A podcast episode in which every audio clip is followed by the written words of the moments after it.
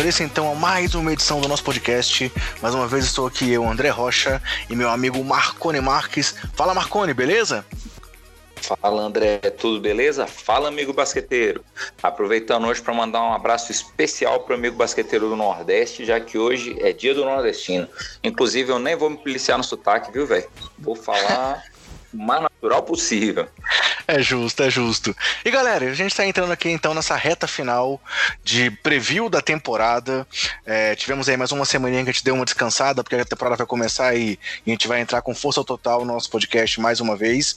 Então vamos amarrar agora essa nossa fase aí de off-season com os previews realmente de cada conferência, começando hoje pela Conferência Oeste, já que o campeão do ano passado foi do Leste, então começaremos pelo preview da Conferência Oeste. Na semana que vem, preview da Conferência Leste e na semana de início mesmo da temporada, fazer aquele preview sobre prêmios individuais, vencedor de conferência, aquela hora de dar aqueles palpites que o pessoal vai guardar para jogar na nossa cara, né, Marconi? Rapaz, por muito menos o povo tá me mandando botar sapato na boca. Imagine quando eu fizer essas apostas. e vale lembrar então que ano passado eu apostei no Raptors campeão do leste, hein? Mas não da NBA, é claro. Mas então, galera, a gente vai começar hoje com esse preview do leste, ou desculpa, do oeste. E aí queria mais uma vez então lembrar para vocês também que a gente está finalizando aqui as nossas comemorações de aniversário do nosso podcast. Afinal, essa edição é a edição 54, mas se a gente pegar para contar também as edições do Basqueteiro Office, aquele nosso podcast curtinho, diário, a cada edição dos últimos playoffs, estamos chegando hoje também na centésima edição. Ou seja, Marconi, a, a, galera teve a honra de ouvir a minha voz por 100 programas diferentes, hein, cara? Rapaz, a honra é um pouco exagerado de sua parte, viu, velho? Pô, Marconi, não foi isso que a gente combinou, cara. Você ia me apoiar aí nesse meu comentário. Vamos que vamos, estamos aqui jogando duro, já são 100 pods, participei de alguns, tivemos outros colaboradores aí nesse período. E vamos que vamos, vida longa para basqueteiros. É isso aí, galera, um ano de trabalho aproximadamente. A gente começou o trabalho lá no um pouquinho antes da temporada passada, ainda postando conteúdo no SoundCloud, depois a gente migrou para o Anchor e aí seguiu o trabalho até o momento que estamos agora. Então, um ano de trabalho, 100 edições, somando os dos playoffs com as edições regulares. E vamos começar novamente então agora com o playoff da temporada. E aí, Marcone, vamos dar aqueles recados gerais pra galera agora então, pra gente poder começar o assunto propriamente dito? Vamos que vamos. Lembrar pro pessoal, primeiro de tudo, as redes sociais dos basqueteiros. Galera, a gente aí. tem basqueteiros no Facebook, no Twitter, no Instagram e também no WhatsApp. Quais os canais, André? É isso aí. Procure a gente sempre com o nome Basqueteiros e o nome do usuário arroba BasqueteirosNBA. E para acessar nosso grupo do WhatsApp, procure nas próprias redes sociais, que sempre tem o um link lá fixado ou postado novamente. Nós temos um grupo no WhatsApp que não é um grupo de conversação, porque a gente não teria ali é, tempo hábil para poder fazer uma moderação como deveríamos fazer. Então é um grupo apenas para disponibilização do conteúdo em primeira mão. Dessa forma, se você entrar nesse grupo, tão logo seja publicado um conteúdo, vai chegar em primeira mão para você no seu celular. Além disso, as redes sociais estão aí, estamos postando agora aí diariamente é, uma imagem com algum jogador de alguma equipe fazendo uma contagem regressiva para a temporada. E hoje, ó, estamos gravando aqui o programa no dia 8 de, de outubro e faltam 14 dias para a temporada começar. Você viu, Marconi, que foi o cara que a gente postou hoje aí, o camisa 14, para fazer essa contagem regressiva para a temporada? Cara, eu tô achando bom que você tá conseguindo inventar cada dia um cara que eu nem botava fé que era aquela camisa, porque na correria a gente não lembra, né?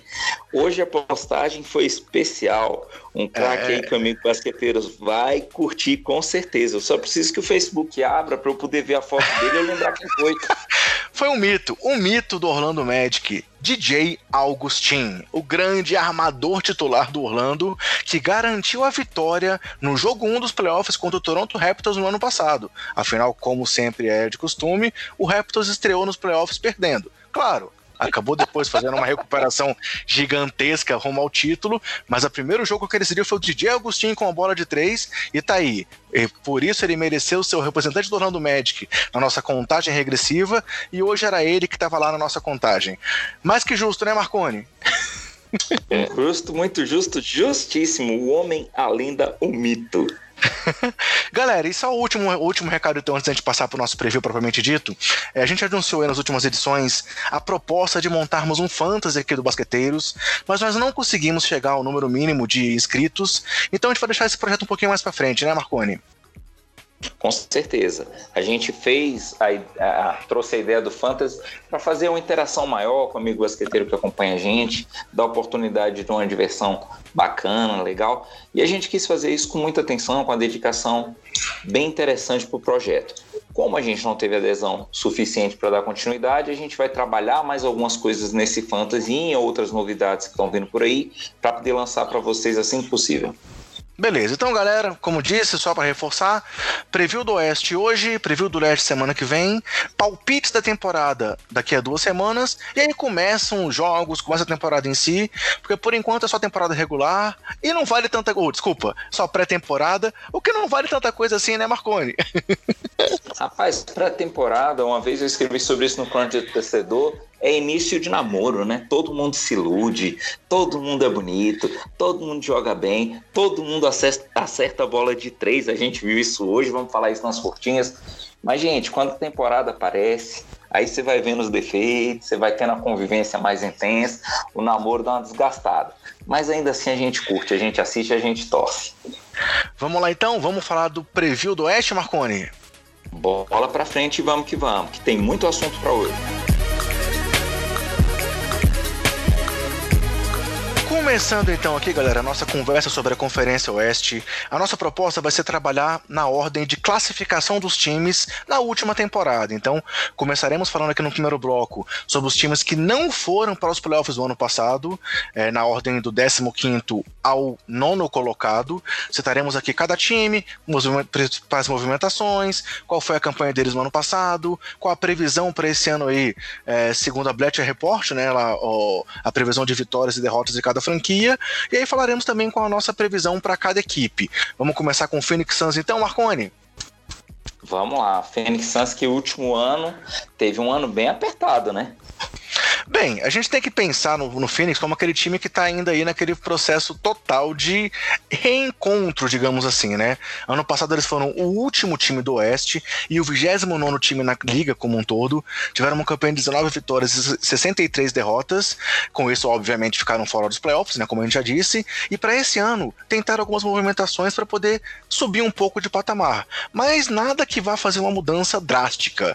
Eu acho que o principal aspecto aqui é que o time está tentando ainda se reencontrar reencontrar após não selecionar Luca Doncic no último draft e agora também fazer uma mudança estranha para subir de colocação. Mas falando aqui das principais chegadas na equipe, eles trouxeram Rick Rubio do Utah, para a armação titular. Trouxeram Dario Saric é, numa troca aí na noite do draft, é, onde eles subiram essa questão, subiram da quarta posição para a décima primeira para poder trazer o Saric para o time. Trouxeram também Aaron Baines do Boston Celtics para o pivô, Frank Kaminsky de Charlotte, Shake Diallo do Pelicans, Javon Carter de Memphis, e aí no draft trouxeram Ken Johnson na décima primeira posição, essa escolha aí que foi por muitos questionada, já que o Ken Johnson para alguns era o melhor arremessador do draft, mas para outros era um cara que ia ser apenas na segunda rodada. E trouxeram também o Ty Jerome, um armador reserva, na 24 posição. Em compensação, saíram do time o TJ Warren, numa troca aí para o Indiana, que foi uma grande sacada do Indiana nessa off-season. Josh Jackson, eles enfim desistiram aí do Josh Jackson, depois das polêmicas que o Josh Jackson trouxe nos últimos anos. Ele agora acabou também indo para Memphis. De Anthony Melton também foi para Memphis. Richard Holmes acabou em Sacramento. Dragon Bender em Milwaukee. Jamal Crawford segue sem time aí, o veteranaço. E o Jimmy Fredette também está sem equipe até o momento. E a única renovação do time foi o Kelly Oubre Jr., que é, veio é, para ser titular da posição 3 na temporada passada e agora segue como uma aposta da equipe para o próximo ano. E aí, galera, segundo o Bleacher Report, a previsão é que eles subam um pouquinho, de 19 vitórias para 29 e chegando em 14 no Oeste, em 26 na Liga. E aí, falando um pouco sobre como seria a rotação do time, para a posição 1 eles têm então Rick Rubio, Javon Carter, Ty Jerome e o Hélio Kobo, o francês. Para a posição 2, Devin Booker, que enfim vai ter um pouco aí de liberdade na condução de bola para poder realmente ser o matador de, de arremessos que ele é. Tyler Johnson e o Michael Bridges. Para a posição 3, Kelly Oubre Jr. e Ken Johnson. Posição 4, Dario Saric, Frank Kaminsky e Shake Diallo. E na rotação do pivô, DeAndre Ayton, o Hulk aí do ano passado, e Aaron Baines. E aí, Marconi, realmente tá legal essa previsão que os caras fizeram? Você acha que pode esperar um pouco mais de Phoenix ou é isso mesmo? É, o que acontece com o Phoenix é o seguinte: é, o time mudou muito, é o que você falou no início da nossa conversa, que é uma reconstrução muito grande. É, e a previsão do Bleacher Report, ela ficou bem interessante, porque se a gente for olhar, sair de uma temporada de 19 vitórias para uma previsão de 29 vitórias, ainda que isso não seja tão significativo em termos de tabela de classificação, a gente está falando de um ganho significativo dentro de quadra, para a moral do time isso é muito importante. Vamos ver se isso vai se confirmar, né? A gente sempre fica na dúvida com essa questão de previsão, mas pela previsão, é uma mudança significativa em termos de quantidade de vitória, embora isso ainda não se traduza de forma significativa na posição que está projetada para eles, que é fechar em 14 ante um 15 obtido esse ano. Um grande destaque aí para mim, Rick Rubio. Eu acho que ele vai trazer uma experiência boa para esse time, vai agregar bastante a armação dele. Acabou de brilhar é... na Copa do Mundo, né? Exatamente, ele vem com a bola toda, tanto para poder ajudar o time com uma certa consistência, para poder ajudar a formar os novatos que estão chegando. É, realmente acho que, que a chegada do Rubio é muito importante. O Seret é um cara que também vai trazer uma experiência legal pro elenco. Mas assim, ainda é um time que não, não tem muito ao que entregar, né, cara? Claro, tem o, De o Devin Booker, que a gente até hoje não sabe qual o real potencial dele, é um cara super talentoso, mas que ainda não teve num time ali realmente disposto a vencer. E precisa saber até onde esse cara pode chegar também. Então, o Ubra é um cara que é, que é eficiente. O Eiton ainda tem um teto aí para crescimento, mas a gente nunca vai parar de falar da questão dele, que eles deixaram de pegar pegar o Doncic para selecionar o Aiton, então é mais uma coisa que vai estar tá aí sempre é, é, acompanhando a trajetória do Aiton não sei por quanto tempo ainda na carreira dele, mas realmente o Phoenix vai crescer, mas isso deve ser ainda muito pouco no meio dessa pesada Conferência Oeste. Indo em frente então, pessoal, o 14 time do ano passado foi o time do Dallas Mavericks, e aqui sim há uma projeção boa de crescimento, pois a campanha deles no ano passado foi de 33 vitórias e 49 derrotas, a 14 do Oeste e 24 da Liga, e segundo o Bleacher Report, a previsão é que agora eles subam 11 vitórias, então eles esperam que eles cheguem chega a 44 vitórias e que chega inclusive aos playoffs, com a sétima posição do Oeste e a décima primeira da Liga. E aí, falando um pouco das movimentações do time, as principais chegadas do Mavs é, foram Delon Wright para armação, vindo de Memphis, Boban Marjanovic, o pivôzão que veio de Filadélfia, o Seth Curry, o irmão aí do Stephen, que veio de Portland, e trouxeram no draft o Isaiah Robb na 45ª posição do draft. Enquanto nas saídas, temos aí um impacto muito maior pelo que representa do que pelo que fazia em quadra, com a aposentadoria do Dirk Nowitzki. Trey Burke também saiu para Filadélfia, o armador. Devin Harris está sem equipe e o Salamanders, salvo engano, foi para o Real Madrid, está lá na Espanha. E o que o time fez de mais importante nessa off-season foi a manutenção do elenco. Então, eles renovaram com o Porzingis, que tinha chegado no ano passado naquela troca lá do Knicks, é, e agora realmente renovaram e apostaram tudo na dupla Doncic Porzingis, e renovaram também com Maxi Kleber para a posição 4, o Dorian Finney-Smith para a posição 3, e até o José Bareia, o veteranaço lá que ainda segue machucado, renovou também com o time de Dallas e segue aí na rotação é, do time para a próxima temporada. E aí, falando em rotação, o time vai ter então para a posição 1, Dallon Wright, DJ Bareia e o Jalen Brunson, para a posição 2, Tim Hardaway Jr., é, Seth Curry e o Courtney Lee, veterano que tá lá ainda também. Para posição 3, Luca Doncic, Justin Jackson e Isaiah Robb. Lembrando que o Doncic está listado aqui como posição 3, mas a gente sabe que muitas vezes ele é o cara que conduz a bola, né? Então, é, no melhor estilo aí, LeBron James, digamos assim, ele é um, um, cara da posição 3 que acaba sendo armador em muitos momentos. Para posição 4, o Porzingis e o Finney Smith. E para pivô temos Dwight Powell, o monstro gigante e lenda Marianovic. e Maxi Kleber. É, e aí, assim, Marconi, minha pergunta para você nesse caso aqui é: será que o Dallas realmente tem tanta cancha assim para já chegar nos playoffs? Como é que é a previsão aqui para que a gente possa enquadrar o Dallas para essa temporada? Em outros pods, quando a gente conversou, a gente em alguns momentos levantou que o Oeste estava tendo uma mudança de configuração muito grande da temporada passada para cá. Seja com as mudanças de grandes atletas para o leste, seja com a, a, reconfiguração de alguns times de um modo geral. É, eu tenho uma confiança muito grande do que essa dupla, Luca Doncic e Gustavo Porzingis, pode vir a produzir. O Doncic já mostrou que veio, teve um, um, desempenho muito bacana na última temporada. A gente até destacou aqui que ele foi um dos líderes do time no ano passado em pontos, com a média de 21,2 e de assistências com 6 por jogo. E eu acho que esse retorno do Pozinho, se ele voltar inteiro de saúde, cara, tem muito a acrescentar para esse time. Vai levar um tempo para o Dallas ser um time competitivo como era na época de ouro lá com, com, com o Novitz. Mas eu acho que esse ano ele já, já vai surpreender muita gente.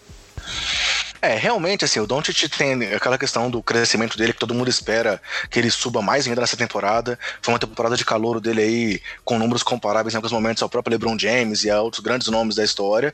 E eu também concordo contigo que o Porzingis, claro, tá aí parado há um ano. É, sem falar da questão extra-quadra, que a gente já citou em outros momentos aqui, falando simplesmente do cara na quadra, é um dos grandes jogadores e não podemos esquecer que ele tinha sido, inclusive, selecionado pro All-Star Game quando ele se machucou. Então, ele vinha numa temporada muito boa, de muito crescimento, e se ele voltar nesse ritmo, é, tem tudo para dar muito certo. Então, é, extra-quadra, é, sem falar muito do extra-quadra, né? Extra-quadra à parte, realmente a dupla tem tudo para encaixar. E aí temos o Hardwick, que é um cara que pode contribuir muito muito ali ainda também. É, se a gente não pensar tanto no salário pesado que ele tem, mas nos números dele, é um cara que pode ajudar. O Seth Curry é um cara que mete suas bolinhas de três e pode contribuir. O próprio Baré, o Baré é um cara que, veterano, tá, mas também não pode dar espaço, que ele converte as bolinhas de três dele. Então, eu acho que é um time que tem muito a evoluir. E aí, se a gente for pensar aqui, Marconi, não fizemos isso no Phoenix, mas podemos aproveitar para fazer aqui agora. Se a gente pensar aqui em quatro grupos de classificação das equipes, é, entre favoritos, aqueles times que a gente sabe que vai chegar chegar, é, vão chegar, né? Aqueles times que estão na briga e os que estão a passeio. Se o Phoenix é um time que a gente pode dizer que está a passeio na temporada, o Dallas é um time que está na briga, né? Assim, pode chegar aos playoffs, mas também pode ser que bata na trave, né? Com certeza. Eu também acho que é uma boa aposta a gente dizer que ele está na briga e ele pode dar uma, surpre... dar uma surpreendida e beliscar alguma coisa aí sim. É, a projeção é bem otimista do British Report. Você vê o time sair de 14 e chegar a sétimo, mas eu não sei se ele, é, é, é, se ele passaria em sétimo, em oitavo, mas eu acho que é algo para a gente olhar assim, porque os caras vão ter um desempenho bacana. Décima terceira posição no ano passado, tivemos o time do New Orleans Pelicans. É um time que a gente já conversou muito sobre ele aqui nessa temporada, desde lá daquele momento em que a gente conversou com o Gilson Makimoto para falar sobre a expectativa da torcida do time, até as conversas que a gente teve com o Rodrigo aí nas últimas edições. É, é um time que a gente sabe que teve uma reestruturação aí relâmpago, e aí com isso a expectativa também é que ele suba é, algumas posições nessa, nessa temporada. É, eles tiveram 33 vitórias e 49 derrotas no ano passado, em 13º do leste e 17º na liga, e aí a previsão do Bleacher é que eles subam para 39 vitórias e 43, o que manteria a 13ª posição do oeste, mas é, cairia para a 21ª posição na liga. Só que Aqui, eu, antes de falar das movimentações, já vou dizer que eu tendo a discordar dessa previsão aqui do Bleacher, ainda mais depois da gente ter visto aí a estreia deles na, na pré-temporada, como você falou, é uma ilusão que eu já caí, uhum. já comprei essa ilusão, e vi a molecada jogando junta, vi o Zion cravando bola ali, já começando tudo com tudo e deixando o pôster registrado, o Lonzo Ball metendo bola de três, então assim, confesso que eu já tô no hype desse Pelicans cada vez mais, e aí na minha opinião, o time que vai subir mais ainda. Mas vamos lá. As principais chegadas, então, são Zion Williamson, né, a primeira escolha do último draft, os jogadores que vieram do Lakers na troca do Anthony Davis, Brandon Ingram, Lonzo Ball e Josh Hart. Além disso, trouxeram Derek Favors de Utah, para posição para as posições 4 e 5, o veteranaço e gatilho JJ Redick de Filadélfia, E no draft trouxeram Jackson Hayes, um promissor aí pivô na posição 8, o Nickel Alexander Walker, é, um, um, jogador que joga nas posições 1 e 2 na 17 posição, e trouxeram também da Europa o italiano Nicolo Melli. Já as saídas do time são, claro, o grande Anthony Davis, Julius Randle, que foi para o New York, Alfred Payton, que também foi para o New York, é, Stanley Johnson, que foi para Toronto, Shake Diallo para Phoenix, e temos aí nomes como Ian Clark e Christian, Wood, que ainda não estão com o time definido. E a única renovação do time foi o Darius Miller na posição 3. E aí, falando da rotação então dessa equipe, para armação eles têm Lonzo Ball, o Alexander Walker e o Frank Jackson. Na posição 2, Drew Holiday, JJ Redick e Josh Hart. Posição 3, Brandon Ingram, o Etuan Moore e o Kenrich Williams. Posição 4, Zion Williamson, Darius Miller, o Nicolo Melli. E para pivô tem o Derek Favors, Jalil Okafor e o Jackson Hayes. Marconi, já falei aqui então que eu tô no hype dos caras. Na minha, na minha opinião, eles também, assim, estão na briga, eles podem chegar sim, podem brigar ali para uma oitava posição e beliscar até uma vaga nos playoffs em plena auge da reconstrução. E para você, o que, que você espera dos Pelicans, cara? Cara, eu confesso para você que eu também tô com uma boa expectativa. E tem uma, um, um, um, ponto do fator psicológico que a gente vai ter que considerar que é assim. O Pelicans, ele meio que foi desmontado com a saída dos Astros, né? Os caras perderam muita coisa e trouxeram um pessoal que veio meio que desacreditado nessas trocas, né? Só que assim, essa molecada vai chegar com sangue no olho, bicho.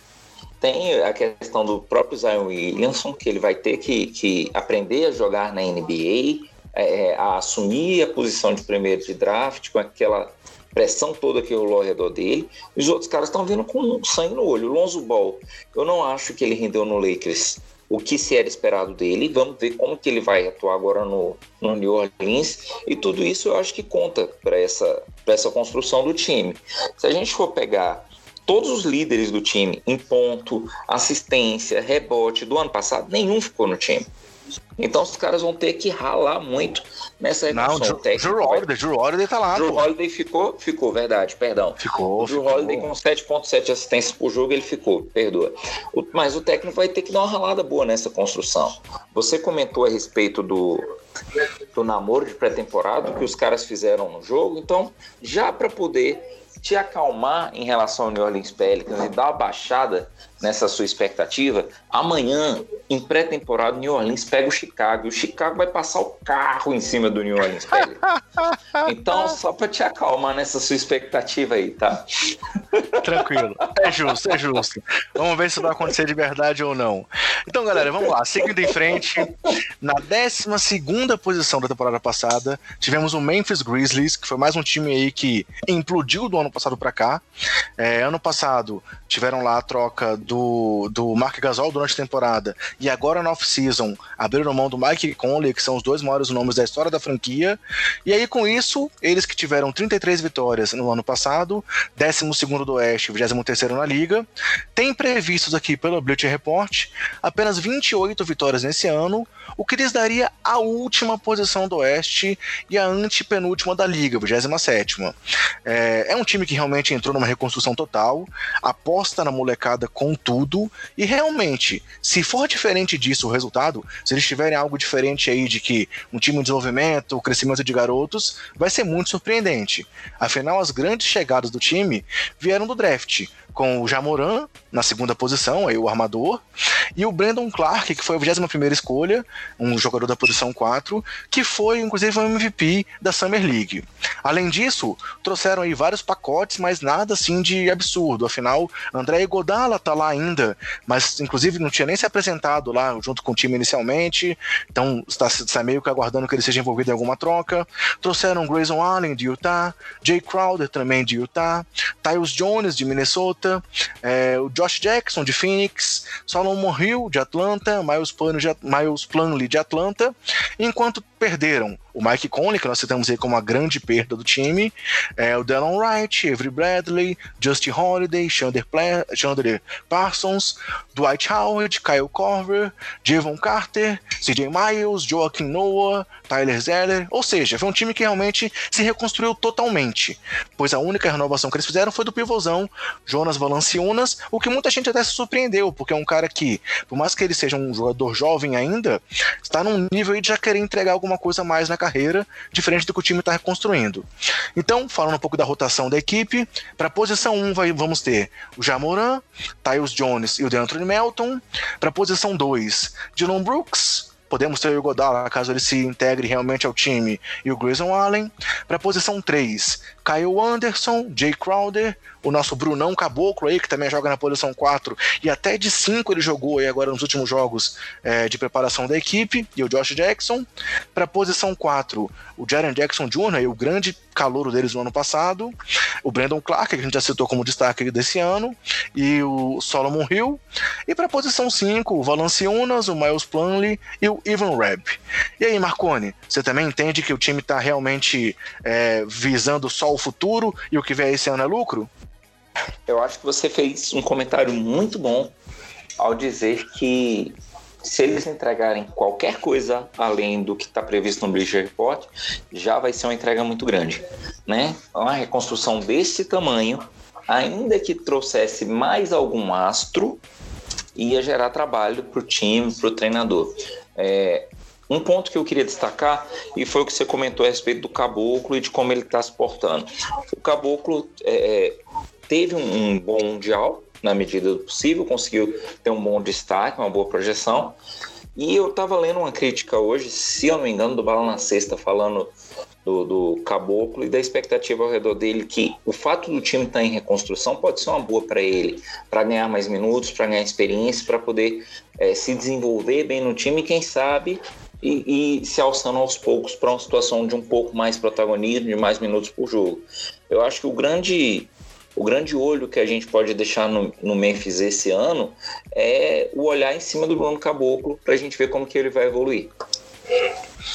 Beleza. É, a gente não comentou, não sei se a gente falou, Marconi. Para você, o time, voltando só um pouquinho, né? O time do Pelicans também tem chance? Tá na briga? Ou você acha que ele tá mais para quem tá a passeio na temporada?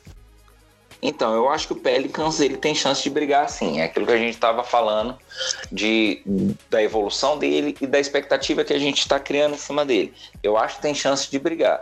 Chance de playoff? Acredito que sim. Né? Vai ser difícil, vai ser disputado, mas tem chance. Se ficar de fora, não tem por que a gente lamentar e dizer que errou a previsão.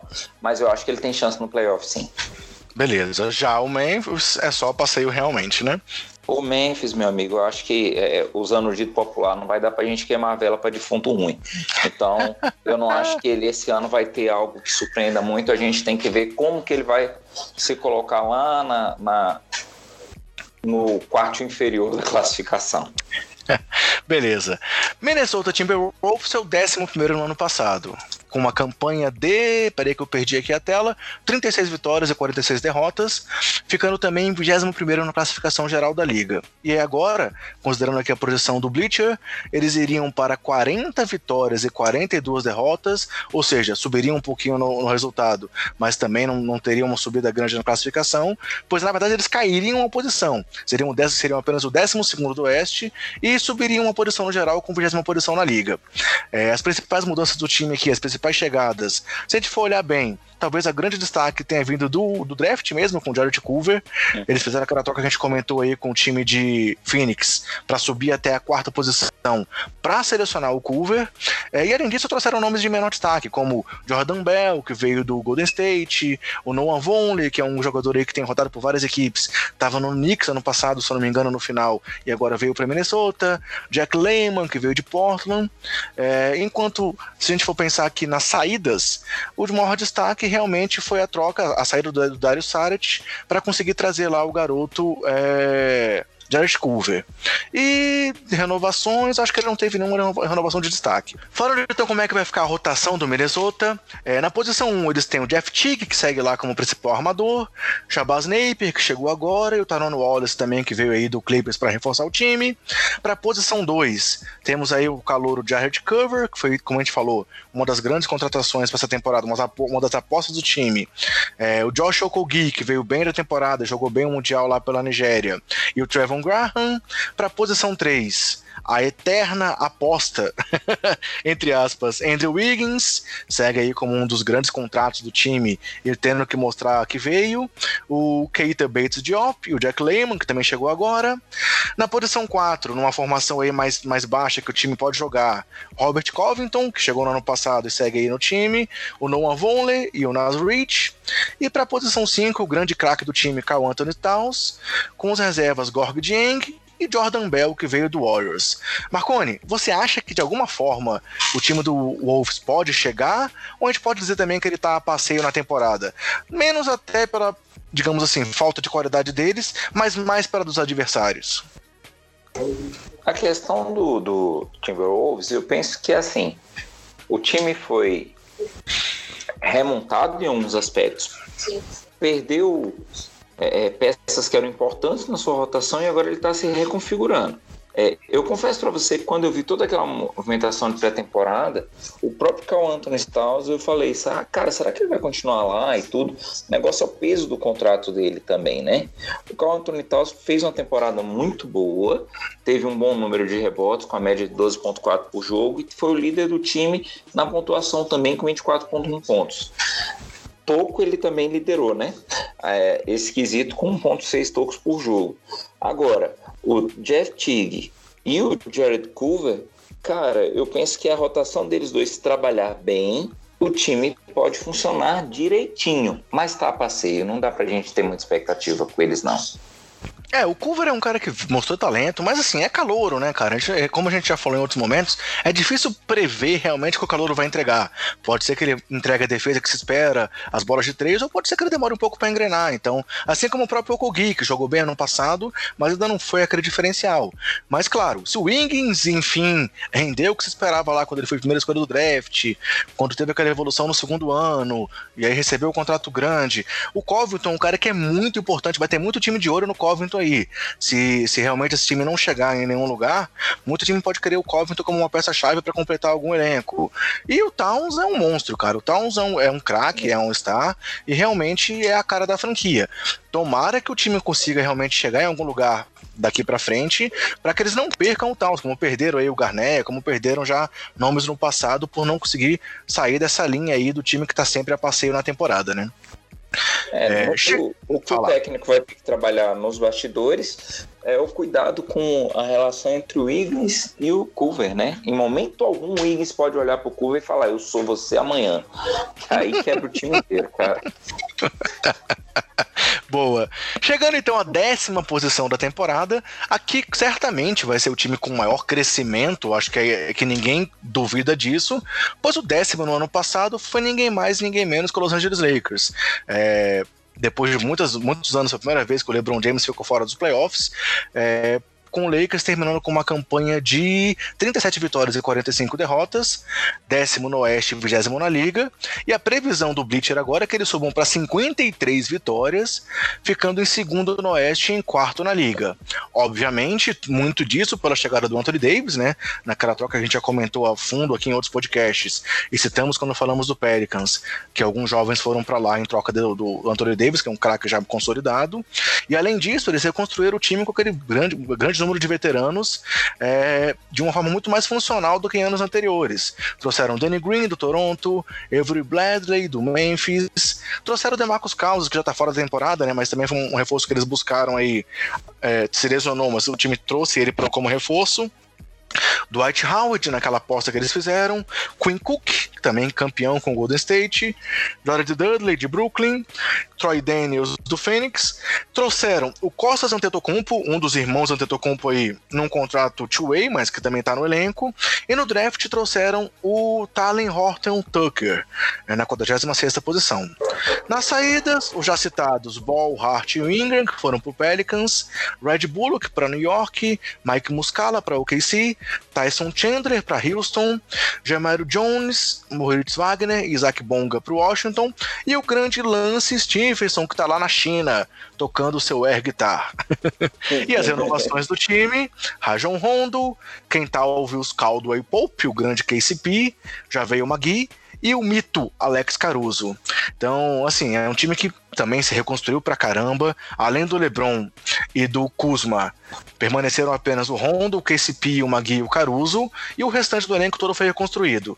Então, na rotação do time para essa temporada, teremos o Rajon Rondo, o Quinn Cook e o Caruso na posição 1, Danny Green, KCP e o Horton Tucker para a posição 2, LeBron James, Avery Bradley e Troy Daniels ali na posição 3, na posição 4, Kyle Kuzma, Jared Dudley e Costas Antetokounmpo, e na posição 5, Anthony Davis, McGee e Dwight Howard. Vale lembrar que na estreia deles agora aqui na pré-temporada, é, mudaram um pouco essa formação, né? O Rondo saiu do time, o Avery Bradley foi titular na posição 1, com Danny Green, é, LeBron, Anthony Davis e já veio o McGee. Lembrando sempre que o Davis diz que não gosta de jogar de pivô, que ele prefere jogar um pouco mais aberto. E aí, uma, uma estreia arrasadora do Anthony Davis, é, primeiro uhum. quarto, com cinco enterradas, ele terminou o jogo, se não me engano, com 22 pontos e 11 rebotes, realmente para animar a galera do Lakers. É, aqui, Marconi, eu acho que é incontestável, que esse time é o primeiro que a gente vai citar aqui como um, um da leva de favoritos à temporada, né, cara? Cara, os Lakers foi. Eles são o time que a gente mais falou na pós-temporada. A gente teve um momento, eu mesmo comentei, ah, torcedor do Lake, amigo basqueteiro curto do Lake, não é esse ano. Aí passou um, dois pode falar, oh, gente, eu já não sei não, talvez seja. Depois a gente olha o cenário como todo fica, não sei. Aí em pré-temporada tem isso que você está falando do primeiro jogo. Além do que ele fez no primeiro quarto, como você citou, o Monocelha meteu duplo-duplo no primeiro tempo sabe? Então o torcedor tá todo empolgado, todo animado. Quando o, o Bleacher Report projeta eles para quarto na liga, a gente já está pensando é, é, em situações de final de conferência e tudo, o, o, eles estão esquecendo de uma questão. Se, se é, é, o tal do LeBron James baixar o diabo no corpo dele, que nem ele faz nos playoffs normalmente, e os outros caras estiverem jogando de médio para cima, cara, essa previsão aí do Bleach pode mudar. Ele pode ser primeiro da conferência e vai brigar pelo título, sim. Eu acho que é um time que a gente tem que ficar de olho, que vai proporcionar bons espetáculos esse ano. É, eu já falei outras vezes aqui que, na minha opinião, assim, eu tenho muita dificuldade de dizer que um time que tem Anthony Davis e, e LeBron James não é favorito ao título. A gente sabe da força do Clippers, vamos falar mais à frente desse time, sabemos de outras forças no Oeste, outras forças no Leste, mas, cara, eu não consigo dizer que esse time não é favorito por essas duas forças da natureza que eles têm lá. LeBron, o maior craque da sua geração, e o Davis, cara, apesar dos pesares aí dos últimos conflitos lá no Pelicans e das lesões que, que atrapalharam ele um pouco durante a carreira, uhum. é um jogador super dominante, é um, um, dos melhores jogadores da posição 4 e 5 do momento aí da NBA nos últimos anos. Então, é, para mim, eles são favoritaços, com certeza. Não tô dizendo que são os únicos favoritos, mas para mim eles estão na briga, com certeza, para vencer não apenas o Oeste, mas até mesmo na briga pelo título da NBA. Então, aqui temos a primeira grande possível mudança, olhando para o ano passado, de um time que estava aqui nesse segundo pelotão, pelotão, né, fora dos playoffs, e que se torna, enfim, favorito nessa temporada, né? Com certeza, tá indo para as cabeças e vamos ficar de olho porque muita coisa vai acontecer. Marconi, seguindo aqui, falando com o time que teve a nona campanha da última temporada, tivemos o Sacramento Kings. E aí eu quero pedir para você me ajudar agora, cara. Qual foi a campanha do Kings no ano passado e qual a previsão aí do Bleacher para eles no ano que vem? O Kings bateu na trave, como você falou, de ir playoff com a nona campanha. Na liga como um todo, ele ficou em 19. Foram 39 vitórias, André, e 43 derrotas. Mais uma temporada com mais derrotas do que vitória para o Sacramento Kings. Por outro lado, o Bleacher Report fez uma previsão de grande, grande, grande melhoria para eles. Vão sair de 39 vitórias para 40. E vão cair de nono no Oeste para décimo, apesar do aumento na vitória. O negócio é que os outros times estão com a previsão melhor do que a deles. E aí eles estão chegando para talvez mais uma temporada difícil, viu? É, e aí, se a gente for pensar aqui nas movimentações do time, isso é fácil de ser entendido, né? É um time que estava aí num crescimento de evolução. Claro, tem grandes nomes aí evoluindo ainda, como o Darren Fox, como Marvin Bagley, o próprio Buddy Hilde, que também já está aí no, indo para o final do seu contrato de calor, mas ainda tem margem de crescimento. Só que agora eles se movimentaram um pouco, né? Trouxeram aí para o garrafão do Andy Dedmon, lá do, do Atlanta Hawks, trouxeram o Corey Joseph, que é um veterano aí que veio de Indiana para armação, e trouxeram também o veterano Trevor Ariza para posição 3, o Richard Holmes para posição 4 e Tyler, Tyler Lydon também na posição 4. Então foram movimentações de pouco impacto, além de não trazerem nenhuma grande cotação via draft. Já nas saídas, perderam tanto o Willie Kallenstein como o Alec Bucks, ambos para o Golden State Warriors. E a grande renovação da equipe foi seguir apostando no Harrison Barnes, é, que muita gente questiona, mas que assim, claro, talvez não seja o nome principal para ser um cara de uma franquia, para ser um franchise player, mas ele contribui bastante ainda e tem um papel na rotação do Sacramento que é relevante. E aí, galera, se a gente for falar um pouco então da rotação da equipe, para a posição 1 eles têm o Darren Fox, trouxeram agora o Corey Joseph e também o Tyler Ulis, é, um outro armador que veio para compor o banco do time.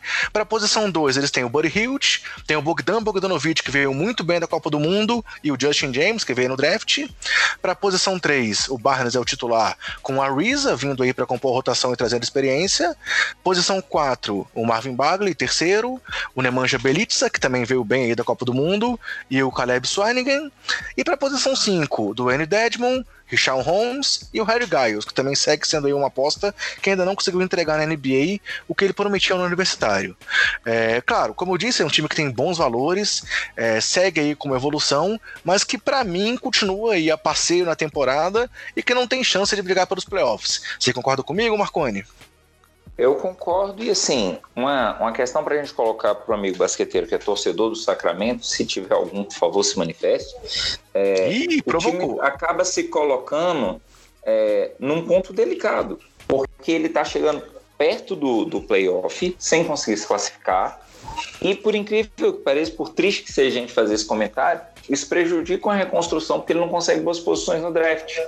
Então ele nem consegue chegar para classificar, mas também não compensa tancar porque ele está no ponto que se um outro time vacila, ele pegaria a vaga na temporada por uma posição. Tudo isso prejudica o time a médio e longo prazo, coitado. É, concordo contigo. Então é um time que tá aí meio que num limbo, que se não fizer nenhuma movimentação diferente, a gente não sabe muito o que esperar dele dos próximos anos, né? A não ser que haja uma subida gigantesca de nomes como Hill, de Fox e o Bagley, é, tem que ter algum fato novo pro time realmente chegar em outro, outro patamar. E eu acredito que isso não vai vir do Harrison Barnes, né? Provavelmente não. Lembrando que a gente fala das dificuldades de contratação na pós-temporada, e o Sacramento tinha uma posição curiosa que é a seguinte: a pós-temporada em si foi muito atípica, as movimentações foram muito rápidas, envolveram grandes nomes, e ele não tinha muita janela para negociar nem para um lado nem para o outro, justamente por conta desse histórico que ele vem de não ter uma perspectiva muito boa de draft e de estar tá com uma boa parte do seu cap bem comprometido já. Beleza, então galera, assim a gente fecha esse primeiro bloco com os times que tiveram fora dos playoffs do ano passado e vamos falar agora dos times que chegaram na pós-temporada é, e como é que vai ser agora a expectativa deles para o próximo ano. E aí o primeiro time que foi para os playoffs, né, assim, considerando a nossa, desse, nossa contagem do 15 até o primeiro, foi o Los Angeles Clippers, que chegou em oitavo lugar na última temporada, com uma campanha de... perdi aqui de novo na planilha, mas faz parte... 40 38 vitórias e 38 derrotas, né? Foram o oitavo no, no Oeste e o décimo segundo na Liga. E na primeira rodada foram eliminados já, é, é, é, é não conseguindo seguir em frente após cruzar com o Golden State Warriors. É, Para a próxima temporada, o Bleacher considera que eles vão ficar com a terceira campanha da, da, da conferência e quinta da Liga, com 53 vitórias e 29 derrotas. E, obviamente, aqui é um dos times que teve mais movimentação. Também tivemos edição especial falando só sobre o, o Clippers, falamos com eles, sobre eles também com o nosso papo com o Rodrigo Alves, mas vale a pena destrinchar mais um pouco aqui da movimentação da, da, da franquia de, de Los Angeles, né? Com as chegadas de Kawhi Leonard, do, do Toronto Raptors, Paul George, do OKC, Mo Harkless, que veio de Portland, Patrick Patterson, que veio do OKC, e aí no draft trouxeram o Mifundu Cabelé, um, arma, um pivôzão na 27 posição, e o Terence Mann na 48 posição, um ala, é, posição 3. Já as saídas do time foram Danilo Gallinari, que foi para o OKC, junto com o Shai Gilgos Alexander, o Garrett Temple, que foi para Brooklyn, junto com Wilson Chandler, e o Cintarius Thornwell, que foi parar em Cleveland. E as renovações, que também ajudaram o time a manter a força aí da, do elenco que estava à disposição do Doc Rivers, o Patrick Beverly para a posição 1, o Ivica Zubat para a posição 5, o Rodney Magruder para a posição 2 e o Jamichael Green para a posição 4. Então, como a gente já comentou em outros momentos, talvez a grande vantagem do Clippers, claro, além de ter Kawhi Leonard e Paul George, uma das maiores duplas da NBA na próxima temporada, foi uma manutenção de um time que já vinha numa forma de jogar muito relevante, é, com, por exemplo, o Williams e o Montrose Harrell, que foram jogadores que brigaram pelo prêmio de sexto homem na temporada passada, além do Patrick Beverly, que é um, um defensor de elite, o Zubat, que é muito promissor, e o nomes como o Landry Shamet, que também cresceu muito na temporada passada, o próprio Magruder, que a gente falou que renovou, e o Jamaica Green. Então, a rotação do time vai ser composta por posição 1, Patrick Beverly, Lou Williams e Jeremy Robinson, posição 2, Paul George, Landry Shamet e Rodney Magruder. Posição 3, Kawhi, Mo Harkless e Terence Mann. Posição 4, Montrose Harrell, Jamichael Green e Patrick Patterson.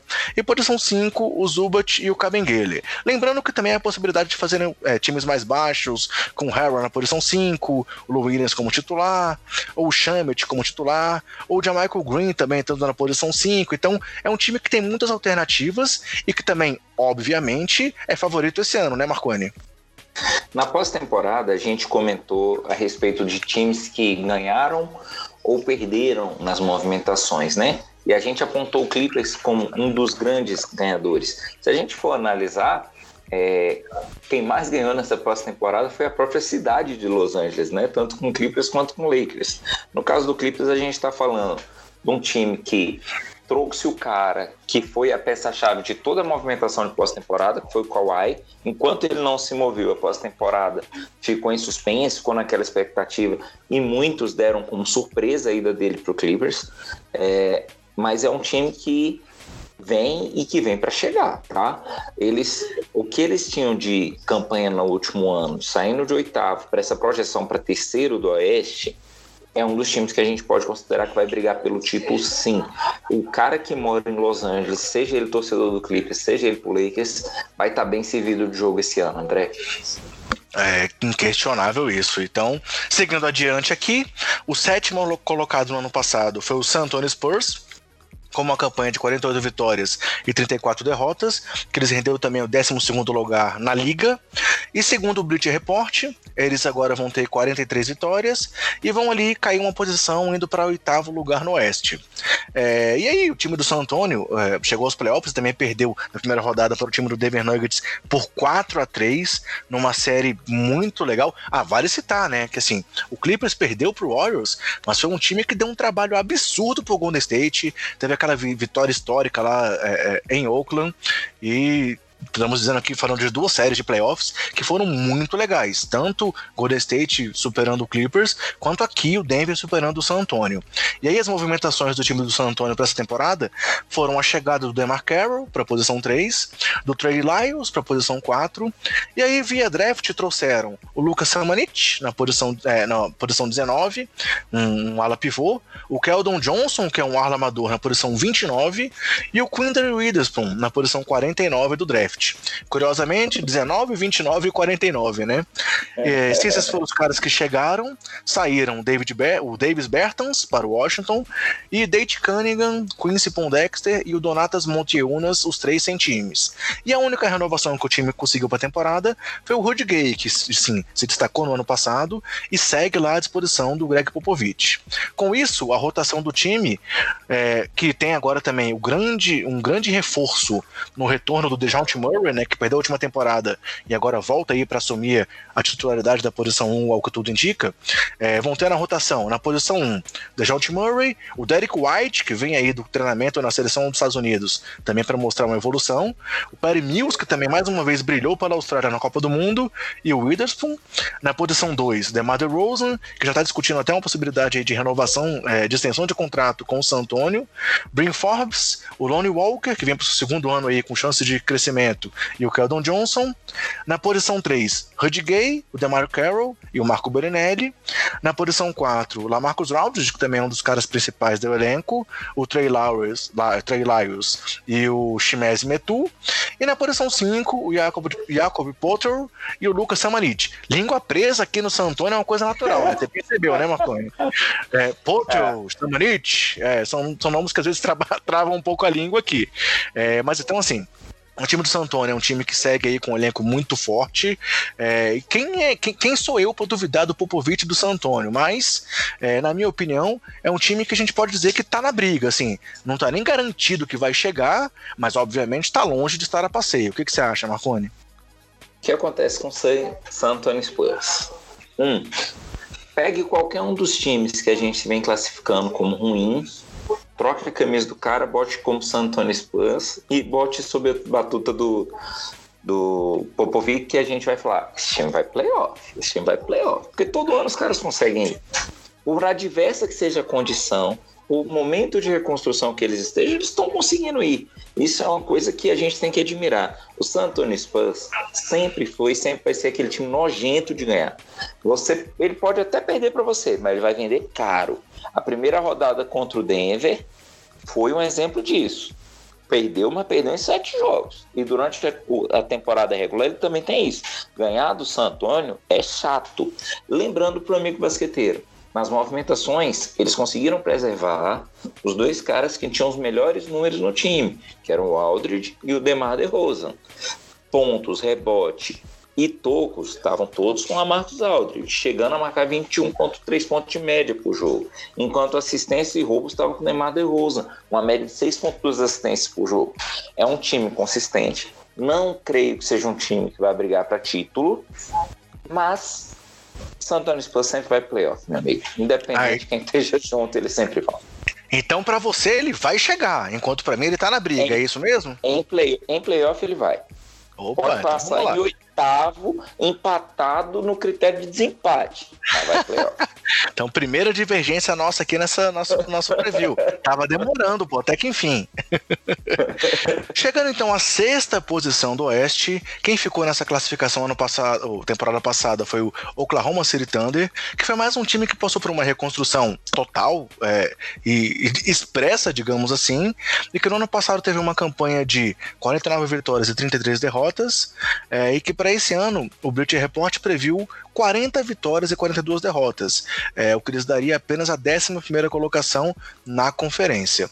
E aí, galera, se a gente for pensar nos playoffs, eles caíram também na primeira rodada do ano passado, naquela série em que o, houve aquele duelo entre Russell Westbrook e Damian Lillard, onde o Lillard foi totalmente dominante e o Blazers venceu a série por 4 a 1 e aí, a, falando um pouco da reconstrução que esse time passou, antes de falar das chegadas, tivemos aí um time que realmente desmontou, podemos dizer assim, com as saídas é, do Russell Westbrook e do Paul George, que foram aí seus é, líderes em vários aspectos da temporada, além do Jeremy Grant, que também foi trocado por Denver Nuggets e que também vai fazer falta na rotação é, que a equipe tinha à disposição. E em troca desses nomes que foram trocados, chegaram Chris Paul, Danilo Garinari e o Shai Gilgeous Alexander como principais nomes, além do Darius Basley, que veio no via draft também numa negociação. Fora esses nomes, quem chegou foi apenas Justin Payton, Mike Muscala, Nerlens Lowell e o Markif Morris, ou seja, nenhum nome assim de muitíssimo destaque para a rotação do time do, do OKC. E aí, galera, se a gente for falar um pouco então da rotação do elenco, tudo vai rodar em torno de como é que vai ser o encaixe desse time, para saber se o time realmente vai ter expectativas maiores ou se é uma equipe, entre aspas, de transição, que pode ter ainda novas trocas acontecendo, é, como o próprio Chris Paul, que ninguém sabe se ele realmente vai ficar por aí ou se ele vai buscar uma nova troca, é, depois dele ter sido envolvido nessa, como entre aspas, contrapeso para o time se livrar do Westbrook, é, ou o próprio Steven Adams, que é um cara que está lá, tem muito valor de mercado e que tem gente atrás. Então, nesse momento, o time vai ter Chris Paul e Dennis Schroeder, principalmente na rotação da posição 1, para a posição 2, e que também pode jogar na 1. Tem o Shai Gilgos Alexander, além do Terence Ferguson e do Hamidou Diallo. Na posição 3, tem o Andre Robertson, que ninguém sabe quando e se e como volta de, de contusão, o Abdel Nader e o Darius Basley. Para a posição 4, o Danilo Garinari, o Mike Muscala e o Justin Payton. E para a posição 5, o Steven Adams, Nerlens Lowell e o Eric Moreland. E aí, Marconi, o que você espera desse OKC? Eu vou dar uma opinião polêmica daqui a pouco, mas eu quero ouvir a sua primeiro. É, em algum momento hoje a gente já falou por mais de uma vez a respeito dos namoros de pré-temporada, né? Enquanto a gente estava preparando para gravar, estava tendo o jogo de pré-temporada do Dallas Mavericks contra o OKC. E o OKC ganhou de 119 a 104. Né? A gente sabe pré-temporada é, é para deixar a gente com o coração na mão, para poder flertar, para poder paquerar, mas ganhou. E com, com o Shai George Alexander com 24 pontos. Então, assim, como diria o filósofo contemporâneo Tadeu Schmidt, né? No dia 8 do 10, OKC versus Dallas, 119 a 104, com 24 pontos de um cara que jogou 26 minutos de, na partida. Sabe o que significa? Nada. Nada. Nada. Tipo, é, é, interessante a gente ver porque é o que você falou, é uma reconstrução muito grande e ainda há todo esse essa polêmica ao redor do Chris Paul se ele fica ou se ele não fica. É, e vale lembrar que, assim, além das trocas que aconteceram, assim, dos nomes envolvidos, tem aquele um milhão de piques que eles receberam pra frente aí, né? Então, assim, realmente é um time que tá se reconstruindo com um olhar para o futuro.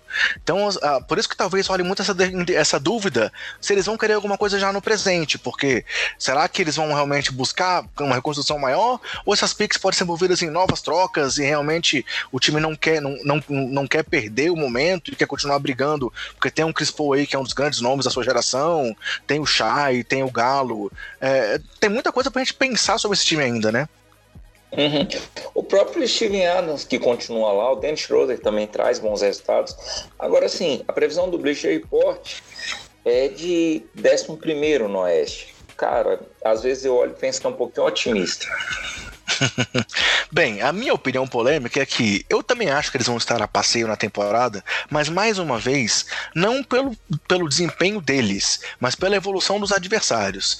Eu acho que eles estão atrás do Dallas, do Pelicans, do San Antonio, mas assim, eu não vejo eles atrás, por exemplo, do Minnesota, ou do Phoenix, ou do Sacramento. Então, na minha lista aqui, talvez eles fossem realmente ali, ó, 4, 5, 6, 7, 8, 9, exatamente 11 primeiro. Então, é, pra mim, acaba, acaba casando com o Bleach, é, não tinha nem feito essa comparação aqui, tô olhando isso aqui agora, mas assim, é um time que eu acho que vai render, cara. Eu acho que assim, pode dar liga e tem nomes de talento. Quem sabe no leste, sim, podia dar um pouco mais de trabalho, mas no meio desse oeste aí selvagem, acho que essa previsão acaba sendo justa e com isso, para mim, Oklahoma City Thunder também está a passeio na temporada. A passeio.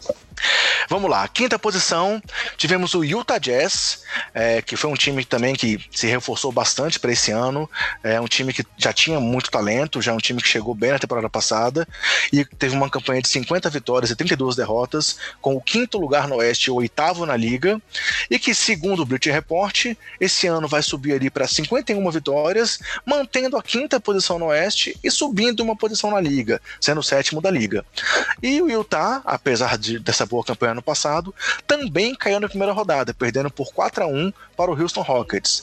É, mas também, assim, é um time que essa, essa derrota deles foi muito mais um momento ali de experimentação, experiência do time, do que, e claro, porque tinha o Houston Rockets pela frente, né, com Barba pegando fogo, como estava na temporada passada, do que por incompetência, digamos assim, do time de Utah.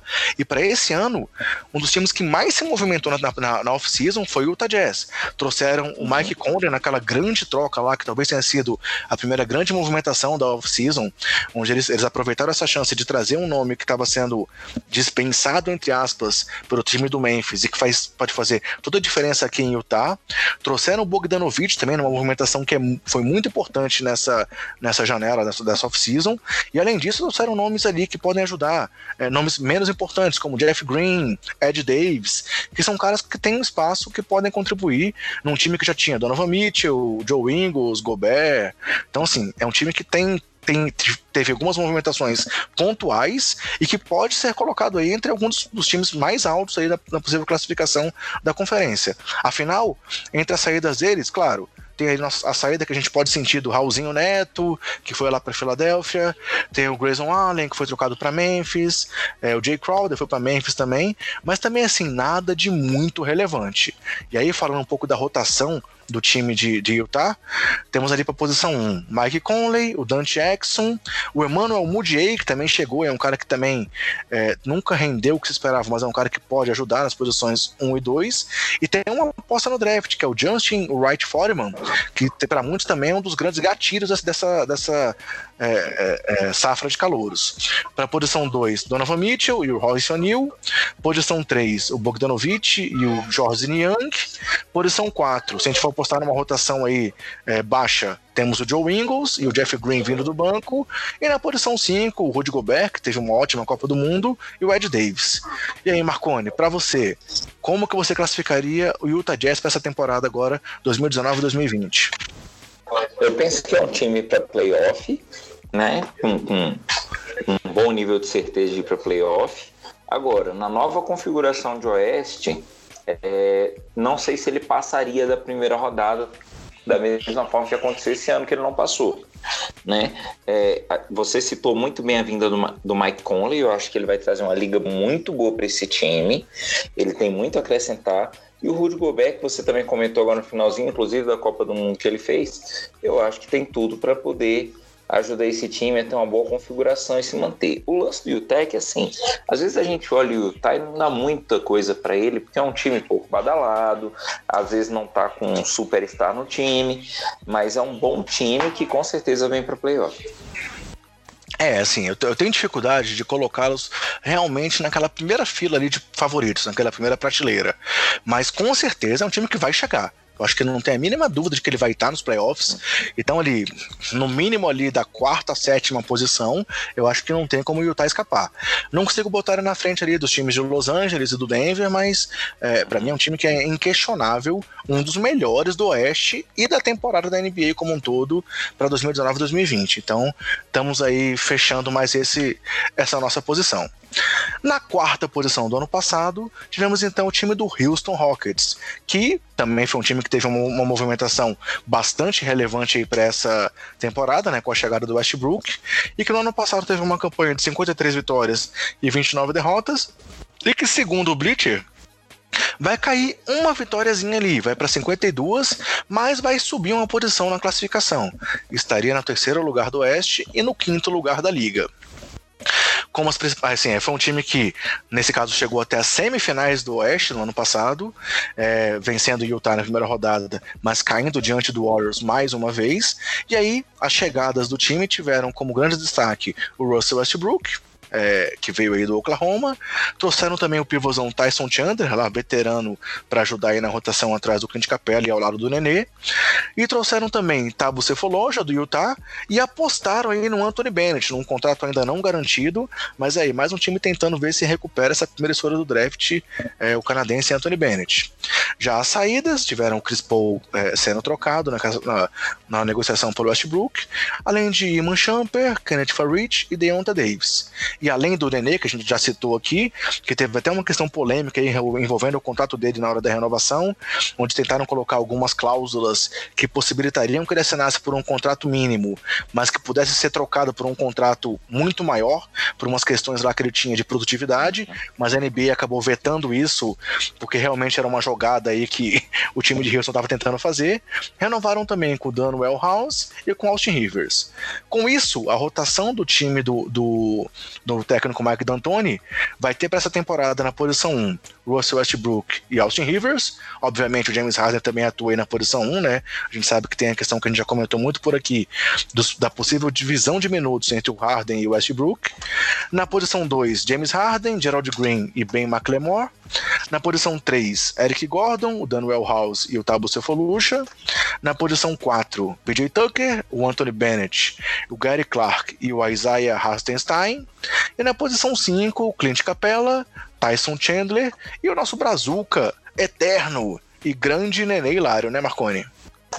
O Nenê foi um, uma ótima surpresa a renovação dele, né?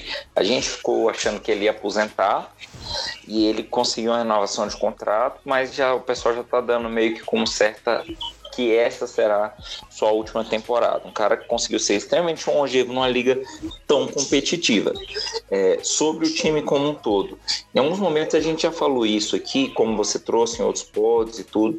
Eu comentei a respeito do, do risco que seria é, é, é, colocar Westbrook e Harden juntos, isso não podia ser questão de atrito. O Rodrigo Alves comentou pra gente que entende que não, que o fato deles terem um vínculo pessoal bacana, serem amigos de infância, talvez as coisas andem bem, é um time que vai ser um time brigador, tá? O Bleach colocou, o Bleacher Report colocou ele como terceiro no Oeste quinto na liga, e assim, é um dos times que a gente tem que olhar com atenção em relação a título, não somente a playoff, título de conferência e a depender dos chaveamentos que pegar, ele tem chance sim de brigar pelo título da temporada. O, o Oeste tem muita gente nessa condição. Então, para você, ele vai para a prateleira de favoritos, ele vai ali no primeiro pelotão ele vai primeiro pelotão. É, eu já coloco eles no segundo pelotão. Para mim, eles vai, assim, é o time que vai chegar, mas que eu ainda vejo um pouco atrás de Lakers, Clippers e Denver Nuggets. Mas, obviamente, pelo talento bruto que eles têm aí com Harden e Westbrook, que jogaram agora também apenas um jogo de pré-temporada, mas que é, é, o Harden mesmo sendo pré-temporada, tá jogando um absurdo, metendo bola de tudo quanto é jeito, tentando lá o arremesso dele de três com uma perna só. então, assim, é, é, é, claro que é um time que, se chegar além disso, não vai ser surpresa para ninguém, muito menos para mim. Mas, é, é, por toda essa questão de encaixe que a gente já discutiu aqui a fundo em outros podcasts, a questão de como é que vai ser a divisão de minutos entre Harden e Westbrook, é, Menos até essa questão de se eles vão brigar pela bola tal, mas até de como é que o time vai aproveitar o talento dos dois. Na minha opinião, eles estão um pouquinho abaixo. Então, para mim, eles, eles vão chegar, mas não são favoritos. É, posição 3 da temporada passada, tivemos o Portland Trail Blazers, que é um time aí que todo ano, muita gente não dá muita coisa por eles, mas eles têm chegado ali no mando de quadra já é, é meio que de forma segura e garantida. E no ano passado tiveram uma campanha de 53 vitórias e 29 derrotas, com o terceiro lugar no Oeste e o sexto na Liga. E que agora, segundo o Beauty Report, vão ter uma campanha de 45-37, o que lhes daria o sétimo lugar no Oeste e o décimo lugar na Liga.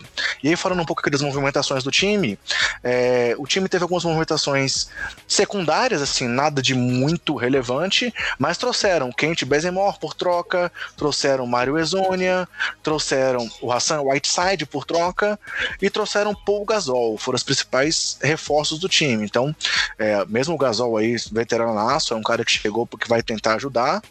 É, e vamos ver como é que vai ser o encaixe do time. E aí as grandes, as grandes saídas do time, as grandes perdas que eles tiveram, é, não teve nada também de muito, muito relevante. É, porque na troca do Baser Morris, eles mandaram o Mo Harkless, é, no Whiteside eles mandaram Myers Leonard pro Miami, mas assim, por mais que o Leonard tenha feito um, um, um bom playoff, tenha surpreendido em alguns momentos, é, para ali, considerando que o Nurkic vai continuar fora por um, um, bom período, a vinda do Whiteside pode ser muito útil para a equipe de Portland nesse primeiro momento da temporada. Então, se a gente for olhar aqui a rotação da equipe, é, para a posição 1, eles têm o Damian Lillard, que tem o Anthony Simmons, que calor no ano passado, Opa, subiu o áudio aí. Segura a moto aí, Marconi. Deu, deu uma barulheira aí. Já ajustei, já ajustei. Para posição 2, CJ McCollum, Kent Bazemore e Gary Trent Jr. Para posição 3, Rodney Hood, Nasir Little e Mario Ezonia. Para a posição 4, Zach Collins, Scala Bistier e Anthony Tolliver. E para a posição 5, o é, Yusuf Nurkic, Hassan Whiteside e Paul Gasol. Ah, vale a pena dizer que eles também tiveram uma movimentação grande aqui na ala, né? Com a saída do. que foi pro Orlando Magic, uh, Al Farouk Amino. Então, assim.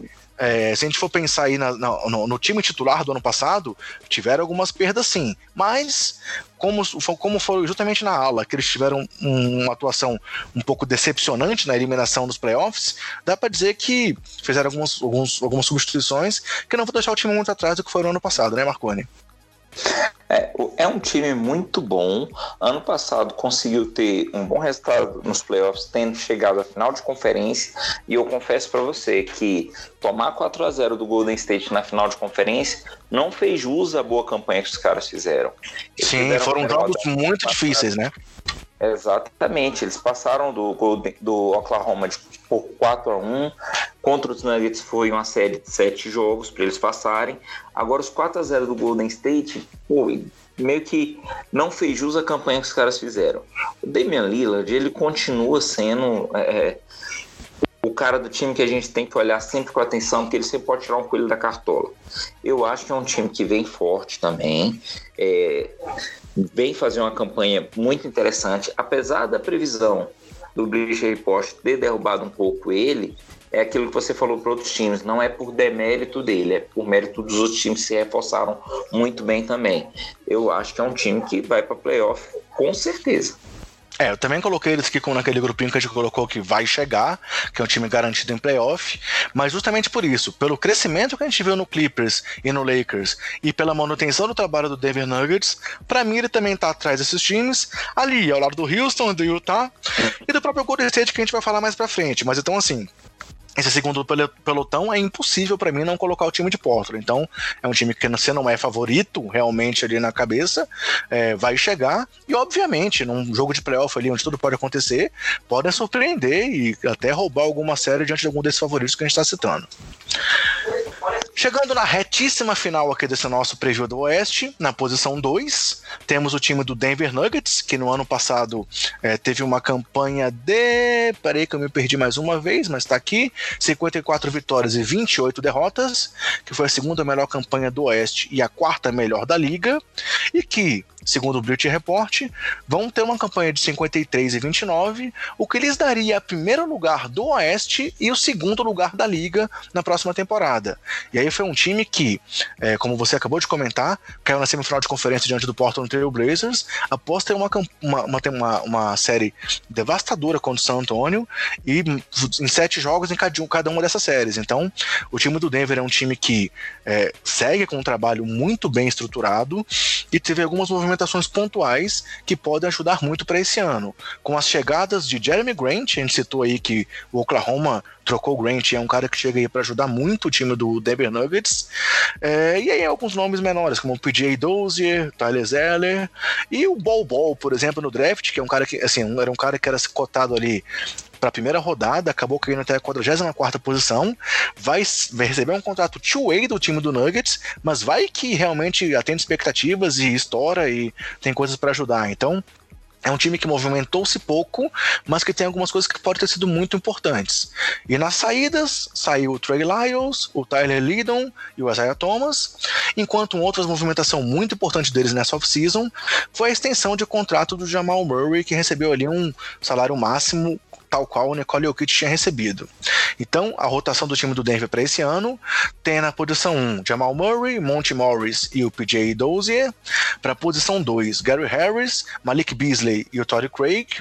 Para a posição 3, Will Barton. E aqui um outro aspecto muito importante, pois aparentemente Michael Porter Jr. está aí recuperado de lesão e há quem diga que ele é favorito, inclusive, para o prêmio de calor do ano nessa temporada, já que ele passou um ano aí se recuperando, mas era um cara muito muito promissor no draft passado, que o Denver acabou apostando nele, mesmo deixando ele parado por um ano.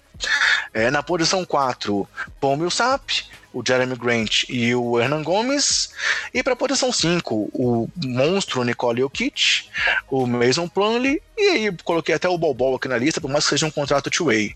E aí, Marconi, reforçando a minha posição, para mim o Denver é sim favorito, pois se é um time que não se movimentou tanto quanto o Lakers e o Clippers, tem todo a seu favor, né? Tem toda a questão de manter esse trabalho, manter um time muito, muitíssimo forte, sem nenhuma grande perda para a próxima temporada. O que, que você acha?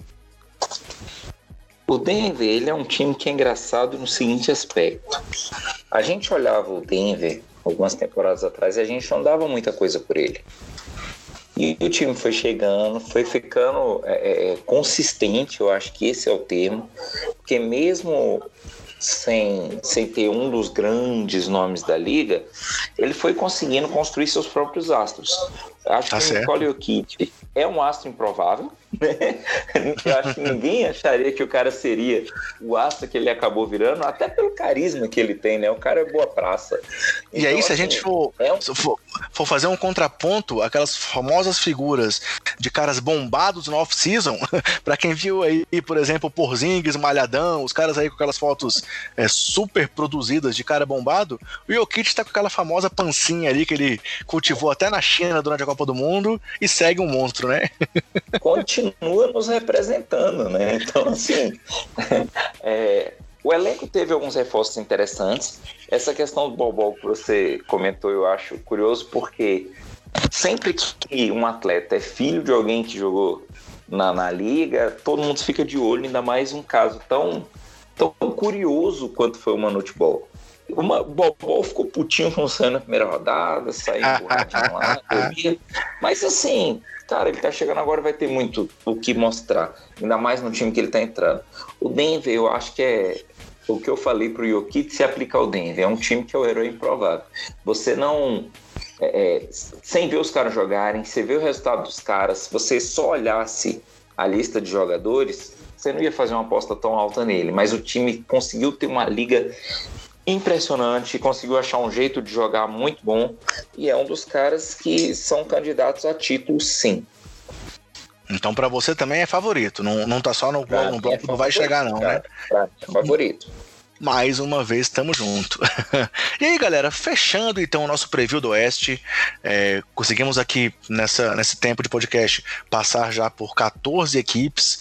É, espero que não tenha ficado muito corrido para vocês, mas nós preferimos abordar todos num único programa para poder ter essa visão geral e não fazer uma divisão por conferências ou por alguma outra estrutura assim. É, vamos falar então do time de melhor campanha do ano passado. É, no Oeste, que foi o Golden State Warriors, com 57 vitórias e 25 derrotas. Foram foram os melhores do Oeste e terceiros da liga. E agora, segundo o Bleacher Report, teriam uma campanha de 51 vitórias e 31 derrotas, o que lhes daria o sexto lugar do Oeste e o oitavo lugar da liga.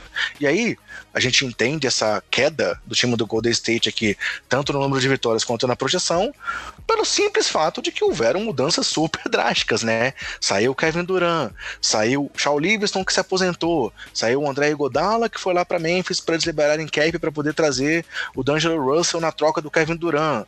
Então assim, é, tem a questão do Clay Thompson que tá machucado, talvez fique fora aí até é, é, o All-Star Game. Então é um time que também vai passar por uma reconstrução, claro. Possui jogadores ali absurdos, como o Stephen Curry, como o próprio Clay Thompson quando voltar, Draymond Green, conseguiram uma jogada absurda. A gente conversou também naquele programa especial que a gente teve, falando sobre o, o, o Golden State Warriors. É, a gente abordou muito disso, de que eles conseguiram uma, uma signing trade para trazer o, o na troca do Kevin Durant foi algo fenomenal, mas é um time que está se reconstruindo e que, principalmente na ausência do, do Clay Thompson, vai ter muito trabalho para realmente é, conseguir chegar em algum lugar. Então, nas chegadas do time, temos o D-Low, o Willie Kallenstein, o Alec Burks, temos também Glenn Robinson terceiro, que vem para rotação na posição 2 e 3, o Omar Spellman, que vem do Atlanta Hawks para a posição 4. Eles apostaram agora aí no Marquise Chris, que é um cara que foi escolha alta de draft, que é, ninguém sabe ao certo se ele ainda pode render alguma coisa na NBA. Trouxeram Andrew Harrison, no draft trouxeram três apostas no Jordan Poole, no Allen Smiladic e no Eric Pascal. E claro, perderam, como eu já falei, Livingston, é, Duran e Godala, além de Damian Jones, Quinn Cook, o próprio DeMarcus Cousins, né, que saiu de lá lesionado, mas é, é, também foi um jogador que poderia ser importante se continuasse por lá. Jordan Bell, Jonas Jerebico e o Andrew Bogut. Então, é um time que houve ali uma grande movimentação. E que também, além da troca pelo D'Angelo Russell, conseguiu renovar com Clay Thompson e com Kevin Looney. Então, manteve ali uma base para a próxima temporada. E aí, poder te passar a palavra, Marconi, falando um pouco da rotação do time. Na posição 1, eles têm então o Stephen Curry, o Jordan Poole e o Andrew Harrison. Na posição 2, claro, também é um cara que joga na posição 1, mas que junto com Curry vai jogar na 2, D'Angelo Russell, além de Alec Burks e o Jacob Evans. Na posição 3, quando retornar, Clay Thompson, além do Alfonso McKinney e o Glenn Robinson III. Na posição 4, Draymond Green, Omar Spellman, Eric Pascal e Marquise Chris. E na posição 5, Willie Kalstein, Kevin Looney e o Smaradic. E aí, é, já vou falar a minha opinião. Difícil pensar que eu tô falando isso sobre esse Golden State, mas dessa vez eles não são favoritos, mas ao mesmo tempo vão chegar. Eu acho que não tem dúvida de que eles vão estar nos playoffs. E o que você acha, Marconi? Eu concordo com você. Eu levantei essa bola em alguns pods, tomei umas porradas aqui, umas lapeadas lá, mas eu cheguei a comentar com o pessoal assim, eu falei, gente, esse ano o Golden State não vem da mesma forma. A gente tem que ver como que o time vai se ajustar até o retorno do Clay Thompson e depois do retorno do Clay Thompson.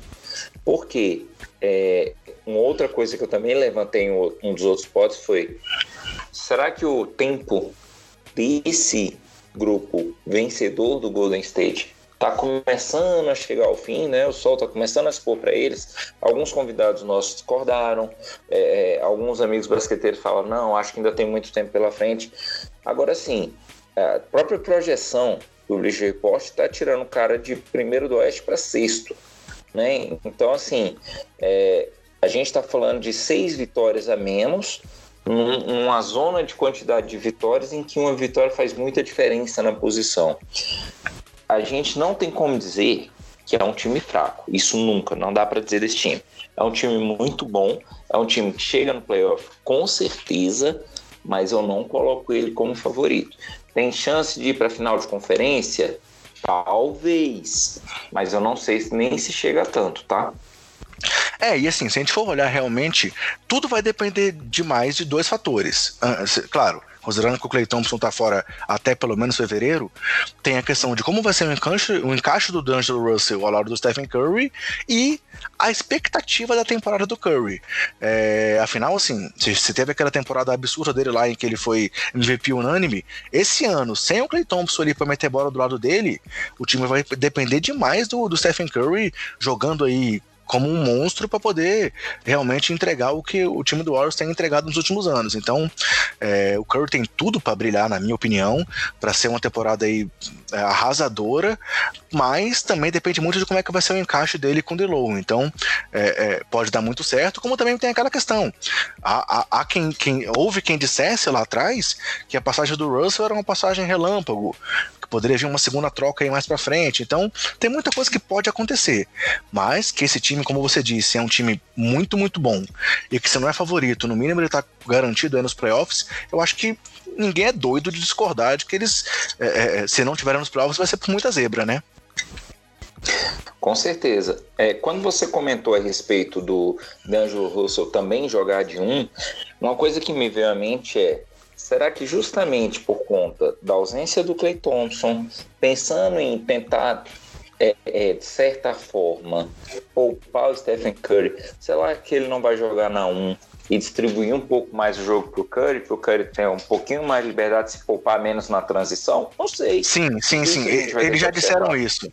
O Curry já falou que o combinado dele com, com o Russell é que o que tiver mais perto do rebote vai ser o cara que vai armar a jogada. Então, é, é, enquanto, enquanto, sei lá, se ele tá dentro do garrafão, ele vai brigar pelo rebote e o, e o, Dilow vai abrir para ser o cara da posição 2, e vice-versa. Então, realmente, é, o tempo que eles estiverem em quadra, eles vão tentar é, otimizar esse tempo para que possa aproveitar o melhor dos dois. Isso, claro, está nos planos do Steve Kerr e do time com certeza. Vamos ver como é que eles se comportam, inclusive com as outras chegadas, né? Mas uhum. é o que a gente falou, é um time que está muito bem colocado. Então, galera, assim a gente fecha o nosso preview do Oeste. Vou passar aqui aqueles nossos quatro blocos, digamos assim, citando as nossas divergências minha e do Marconi aqui. Mas a gente colocou então que no bloco de favoritos temos é, Clippers, Lakers e Denver Nuggets. E aqui o Marconi também colocou o Houston Rockets nesse bloco 1. No bloco dos jogadores, dos times que vão chegar aos playoffs, com certeza, colocamos assim, além do Houston, que para mim estava nesse bloco 2, Portland Trail Blazers, Utah Jazz e o Golden State Warriors. Os times que estão ali na briga pelo playoff, e aí o Marconi aqui colocou que o San Antonio para ele tá no time que vai chegar com certeza, mas para mim, San Antonio, Pelicans e Dallas brigam ali pela oitava vaga, enquanto Memphis, Phoenix, Minnesota, Sacramento e Oklahoma vão a passeio para essa temporada. Brincadeira, né, galera? Claro que quando a gente fala vão, vão a passeio é, é um pouco de exagero, mas são times que não têm maiores pretensões nem de playoffs esse ano. Mais alguma coisa pra gente arrematar aí, Marconi?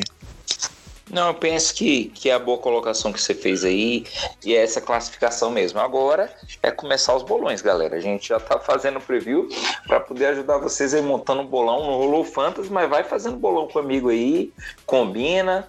Eu ainda tô devendo uma cerveja pro André, tô esperando criar juro para poder pagar para ele. Faça um bolão da previsão desse ano. E aí, galera, só um comentário aqui que eu esqueci de falar quando a gente falou do Houston Rockets. Teve mais um nome que fechou com o Houston Rockets recentemente, que foi o, Ra o Ryan Anderson. E aí, vale a pena citar que, assim, apesar da polêmica do Ryan Anderson na, na saída dele do time de Houston, é um cara que pode ajudar a espaçar na quadra e que agora tá com salário mínimo. Então, não tem mais aquele peso de um salário pesado, mas é mais um cara que o Houston apostou para tentar espaçar a quadra e liberar espaço aí pro Westbrook e pro Harden atacarem. Mas beleza, então, vamos que vamos. Marcone, vamos fechar o dia então hoje só com algumas curtinhas para não perder o costume? Vamos para elas de jogo rápido nelas pro ouvinte basqueteiro aí ficar ligado no que está acontecendo além dos previews. Então, galera, só para fechar, bem rapidamente, vamos passar aqui por alguns pontos polêmicos das últimas duas semanas. É, a gente poderia falar um pouco sobre aquela lista do Bleacher Report dos 100 melhores na história, da polêmica toda que ela trouxe. Poderia falar da lista da ESPN com 50 melhores jogadores da temporada, mas a gente não vai se ater muito a isso. Vamos olhar para o que interessa realmente, para o que vem pela frente. Então, a gente trouxe aqui apenas algumas curtinhas, que é um teste interessante que está sendo feito na D-League para essa temporada.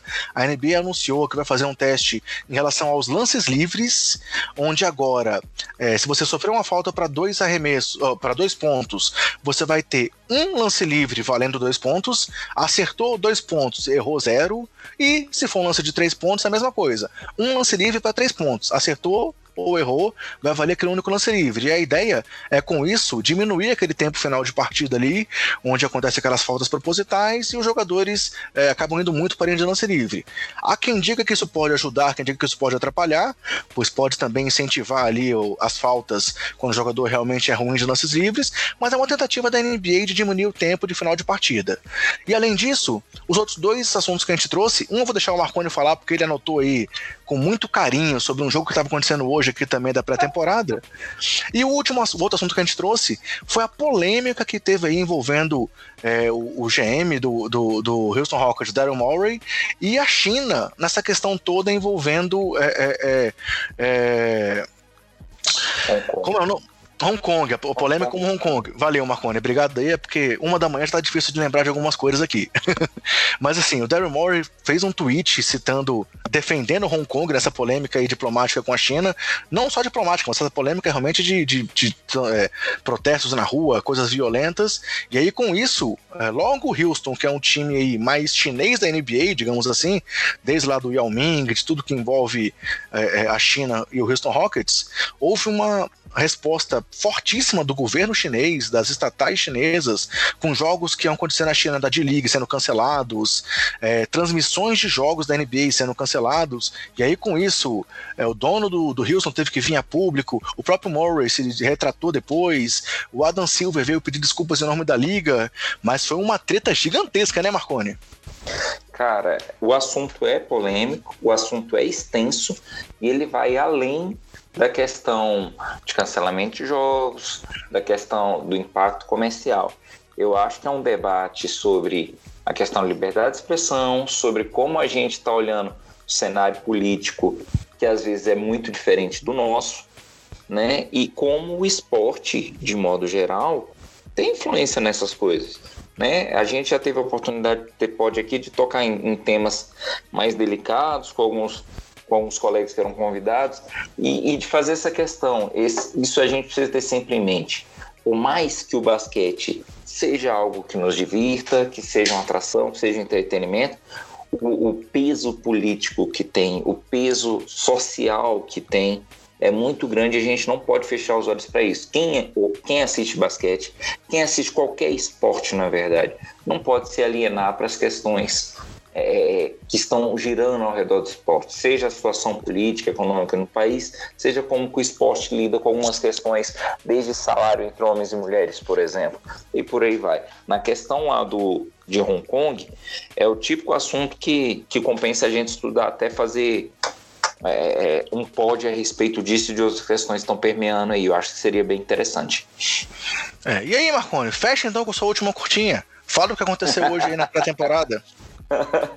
a gente já falou hoje várias vezes que pré-temporada é tempo de namoro, é tempo da gente achar que as coisas são belas. Então, pela primeira vez na carreira, né? Ben Simmons, ele mesmo, Ben Simmons, meteu uma bola de três. Nunca tinha acontecido. Nunca tinha acontecido. Bem sim, nos meteu uma bola de três, amigo basqueteiro. E aí eu vejo os comentários na rede que são os seguintes, tá? É, por um lado, pessoal, ah, o não valeu nada porque é jogo de pré-temporada. Ah, mas isso. Ah, mas aquilo. Agora eu gostei de um comentário que eu vi que foi o seguinte: rapaz, se esse cara começar a meter bola de três, esse cara vai ficar muito abusado. Então, assim, pela primeira vez na carreira, Ben Simmons, cracaço do Philadelphia, meteu uma bola de três. Eu acho que isso tem que ser celebrado também. É, é verdade, tá justo. E eu acho que é uma forma muito legal da gente finalizar realmente esse nosso preview do leste e do oeste e começar a olhar para o leste, onde a gente vai falar sobre ele na semana que vem. Afinal, Philadelphia é um time que promete muitas emoções, né, Marconi? A gente, eu não vou, não queria adiantar, mas você tá provocando, né? Eu tô, eu, eu tô. adiantar minha classificação dele para a semana que vem. Mas eu já digo pro amigo basqueteiro, Filadélfia tá entre favorito e entre os times que vão chegar. Lá na frente Opa. a gente conversa melhor sobre isso. Beleza, então galera, fechando o nosso podcast, é, vamos aqui para o nosso agradecimento final, nossa despedida. E aí, Marconi, eu tô esperando você cantar parabéns para mim pelas 100 edições, mas eu já queria desde logo te agradecer pela parceria aí, cara. Você assumiu as pontas comigo nessa segunda temporada do podcast. Foi no momento ali que a gente teve aquela dificuldade do Bruno ter que se afastar, e aí correu o risco do podcast acabar, então você foi um cara que me ajudou ali para manter o programa, manter o trabalho aqui em curso.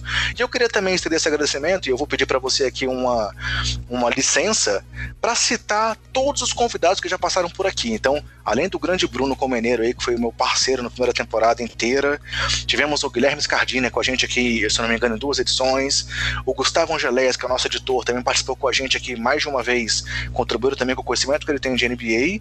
E tem a galera aí do mundo do basquete que sempre esteve aqui. Então, vou citar os nomes peço aí pro pessoal que eu vou me estender um pouco na lista, mas eu quero aproveitar esse comemoração final aqui de um ano e de 100 programas para citar cada nome que participou aqui com a gente, seja uma ou sejam várias vezes. Então tivemos com a gente nesse ano Ricardo Bulgarelli, da ESPN e de milhares de outros trabalhos, o Marcelinho Machado também participou com a gente numa entrevista, o Nepopop do Café Belgrado, Luiz Araújo do Triple Double, Rodrigo Alves do Dois Pontos e do, do Sport TV, Rafael Roque também do Dois dois pontos, Fábio Balaciano e Pedro Rodrigues do Bala na Sexta, Guilherme Tadeu também do Café Belgrado, o Renatinho também participou com a gente em uma análise é, é, de arbitragem muito legal, Fábio Malavasi participou com a gente também, inclusive num papo ao vivo, Alana Ambrosio também teve com a gente, é, da ESPN, Lucas Pastore do Spurs Brasil e do UOL, é, Danilo do Bola Presa, Denis do Bola Presa, Giancarlo Giampietro do finado Blog 21 e que é um, uma lenda aí da cobertura de basquete na internet, é, Renan Ronche e Vitor Camargo, do Na Era do Garrafão, Sabrina Araújo, do NBA das Minas, José Renato Ambrosio, também da ESPN, Ricardo Stabolito, também do podcast Triple Double e do Jumper Brasil, Leonardo Sasso, é, também da ESPN e do Live College BR. Guilherme Giovanoni também gravou com a gente, está tendo um podcast próprio e agora também. Sucesso para o Guilherme nessa nova empreitada. Gilson Makimoto, o grande torcedor do Pelicans aí no Brasil, que também tem um podcast novo do Pelicans, que tá muito legal de ser acompanhado. Heitor Facine do Buzzer Beater, a Drica Evarini também do NBA das Minas, Ayrton Ferreira do Brasil Blades, um perfil muito legal no Twitter, é, o Rodrigo Galego, que aí é, é treinador da base do Flamengo e também colaborador do Café, do Café Belgrado, Lucas Davi e João Lima do 48 Minutos, que trouxeram aí duas edições muito legais pra gente, falando sobre esses times aí de Los Angeles, a Julia Hecker do perfil Dub Girls. E Marconi. Meu abraço todo especial para você. E meu agradecimento também à minha família que tá me apoiando muito nesse projeto, que dá um trabalho danado, galera. Vocês não sabem como é que é difícil ralar o dia inteiro no trabalho, ficar lá que nem o doido, dá poder preparar roteiro e sentar e gravar, mas ao mesmo tempo é muito gratificante, né, Marconi? Então, valeu pelo apoio, valeu pelo trabalho aí, pela parceria e tamo junto por mais uma temporada. Agora começou, vamos que vamos, né? Vamos que vamos, meu velho. Eu te agradeço muito, muito o convite. Eu que tenho que agradecer. É, pedir desculpa pelas vezes que nem você falou que por conta de trabalho, por conta de família, por conta de outros compromissos, é, não consegui ajudar mais na, no planejamento, na montagem de uma estrutura de um pod. Vamos vendo como que a gente vai se ajudando aí para melhorar o conteúdo que a gente traz para o amigo basqueteiro. Fiquei feliz de você citar todo mundo que participou em algum momento, porque eu sempre tento reforçar isso, né? É, a gente sempre que precisou estender a mão, algum amigo do basquete, algum amigo da blogosfera estendeu a mão para a gente e ajudou. Isso é muito bacana, isso é muito rico. Eu acho que isso é, é o esforço que a gente tem para falar de basquete, para tentar trazer conteúdo para o amigo basqueteiro que acompanha. Valeu mesmo, cara. Vamos que vamos e vamos para os próximos 100. Beleza, então tô esperando você cantar parabéns para encerrar o programa. Vai, começa aí agora. Cara, cara, tipo assim, você. Pode ser com sotaque do Nordeste, cara. Você não falou? Pra, você não falou que hoje de sotaque? Eu acho massa você falar assim: ah, parabéns pra mim. Peraí, velho, parabéns pra nós. O pessoal da, da, da, edição de áudio aí, favor, incluir parabéns no final na voz da Marilyn Monroe, quando ela cantou aquilo lá pro presidente. Beleza. Falou, Marconi, abração. Falou, galera. Valeu. Valeu velho. E até a próxima. Bate, bate, calma, que é hora de cantar. Agora todos juntos vamos lá. Parabéns. parabéns. Hoje